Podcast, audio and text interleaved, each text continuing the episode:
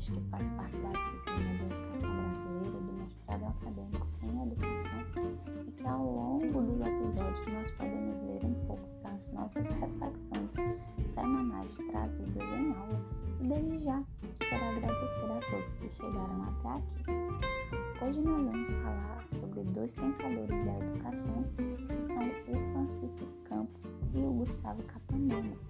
foi uma aula muito interessante que trouxe diversas discussões e reflexões que sempre nos permite a olhar a nossa educação atual e entender como se deu esse processo para chegarmos até aqui. Então vamos lá conhecer mais um pouco nessa sala de educação de hoje.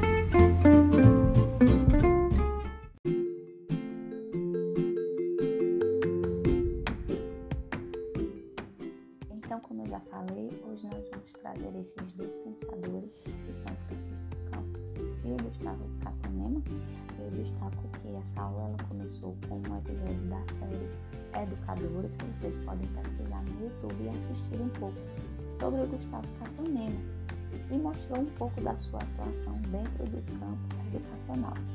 Ele é, foi formado em diversas áreas, foi ministro da Educação de 34 a 45, foi deputado constituinte, relator também do anteprojeto da Lei de Diretrizes e Bases. Ele se aproxima da Igreja Católica quando assume esse ministério, marcado pela preocupação com o ensino secundário, com criação nas áreas de cultura, e vários nomes conhecidos estavam junto com Gustavo Capanema, como Carlos Drummond de Andrade e Cecília Meirelles. Ele se desenvolve com varguistas e liberais entre tensões nesse contexto, tentando sempre agregar a cultura ao Ministério da Educação, colocou a nacionalização como um ponto extremamente forte, retirando tudo que existia dos estrangeiros. Então, várias escolas fecharam, como a gente já viu anteriormente. Então, ele estava envolvido também com essa visão nacionalista. Nesse contexto, ele faz a Universidade do Rio virar a Universidade do Brasil e assim ele fecha a Universidade do Distrito Federal e coloca as disciplinas dessas universidades em um único lugar, que é a Universidade do Brasil. Ele também criou o INEP, onde Lourenço Filho foi o primeiro a atuar nesse contexto. Criou no Brasil iniciativas na saúde e no tratamento de doenças como lepra, doenças de Chagas. O Gustavo Capanema foi eleito três vezes e ele apoiou a ditadura empresarial militar. Então a gente percebe que ele era extremamente modernizador, mas extremamente centralizador e autoritário, o que é um ponto extremamente negativo. Porque, como vimos, né, ele apoiou também a ditadura de 30. Então a religiosidade dele era sempre um ponto forte por conta da presença católica. Então isso servia de manipulação para as escolhas políticas, para os seus posicionamentos. Então, como ele estava dentro desse contexto, é, tinha essas visões. Então, ele também comungava com as ideias de Getúlio, que foi muito populista no tempo e tinha o objetivo de modernizar é, as questões da educação e por isso ele trouxe diversas reformas. Ele comungava com a escola nova, que nós já conhecemos um pouco, mas como ele tinha muito viés religioso dessa presença católica, é, ele discordava de algumas questões nesse contexto. E aí o Gustavo Capanema aprofunda algumas questões que ele aprofundou muitas questões que o Francisco Campos idealizou. Então, tanto o Capanema como o Francisco Campos, eles se entrelaçavam é, em diversas ideias. Ambos eram de direitas, conservadores e com propostas de educação, trazendo a organicidade. E por isso eu vou falar um pouco sobre o Francisco Campos agora. Inicialmente eu destaco né, que ele era extremamente de direita, ele teve ali um pouco intimidade de um flerte com o fascismo, então ele buscou desmanchar construções pensadas pelo Anísio Teixeira. Ele via a ditadura como a melhor forma de governar as massas, apoiando e participando tanto da ditadura é, de Getúlio Vargas, como também da ditadura empresarial militar. Então, seus objetivos eram extremamente claros. Ele buscava criar um hábito nas pessoas e a divisão da escola era para os ricos e para os mais pobres. E os dois, né, tanto Capanema como Francisco Campos, eles estavam debruçados em fazer diversas reformas na educação em todos os níveis e sempre nessa linha teórica de organicidade, de nacionalismo. Então, o governo só dava importância ao ensino primário e superior, dando a sensação de que no ensino secundário não existia muito essas questões. E nesse momento, o texto ele trata de ver que era porque poucas pessoas chegavam nesse ensino secundário, porque elas não tinham condições de chegar até lá. Então, entrava questões de locomoção, dinheiro, entre tantas outras coisas. Então, por isso que esse ensino ele não era muito visto, justamente por essas questões.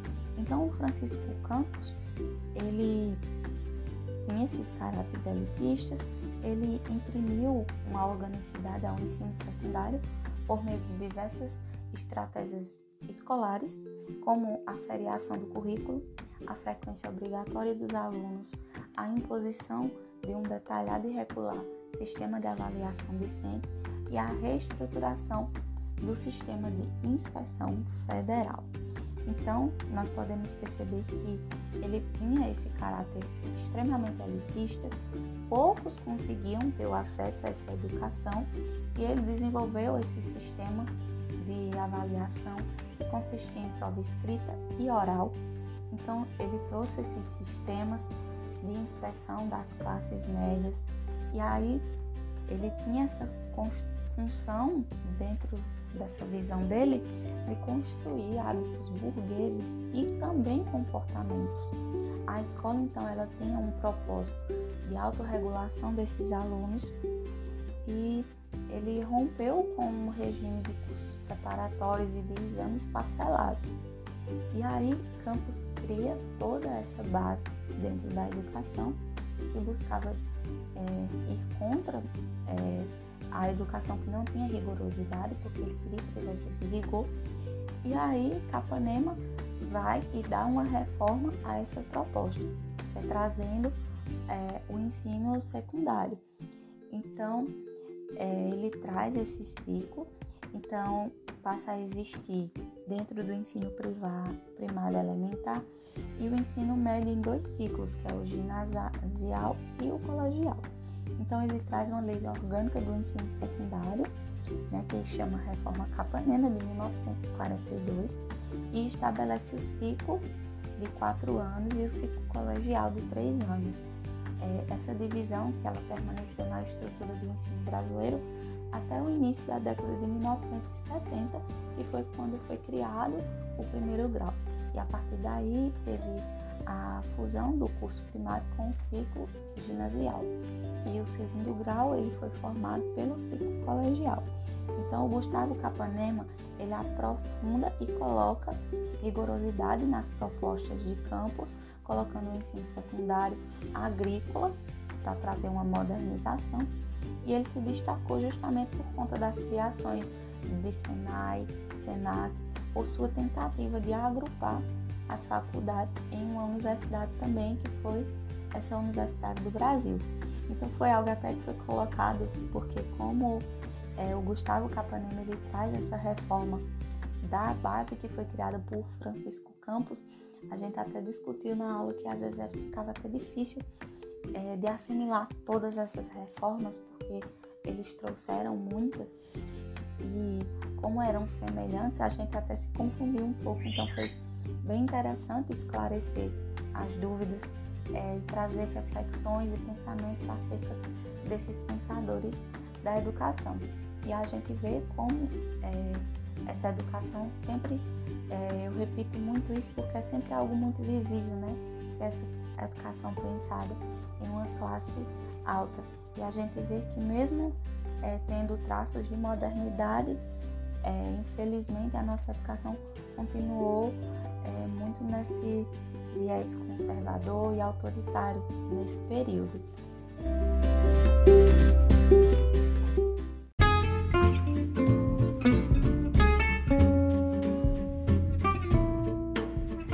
Bom, chegando ao mais um fim do nosso podcast, da nossa sala de educação. É, como esse é o último episódio, eu quero agradecer imensamente a você que acompanhou os episódios até aqui convidar você a se tiver sugestões a deixar nas minhas redes sociais, no Instagram, que é Thaís. Se você tiver alguma sugestão, quiser que a gente continue com essas conversas sobre a educação e deixar a minha gratidão, né, tanto a minha turma, a turma 6 do mestrado em educação, como também as professoras Melania e professora Simone, que eh, nos auxiliou em todo esse processo de construção do conhecimento, trazendo reflexões importantíssimas para a nossa pesquisa, como também esse pensar da educação. Foi uma disciplina extremamente rica, extremamente importante para a minha formação e eu quero deixar essa gratidão aqui nesse podcast e desejar próximos encontros, eh, tanto com as professoras como você que acompanhou até aqui. Então, até a próxima temporada e muito obrigada por chegar e sentar nessa sala de educação discutir ao longo desses episódios.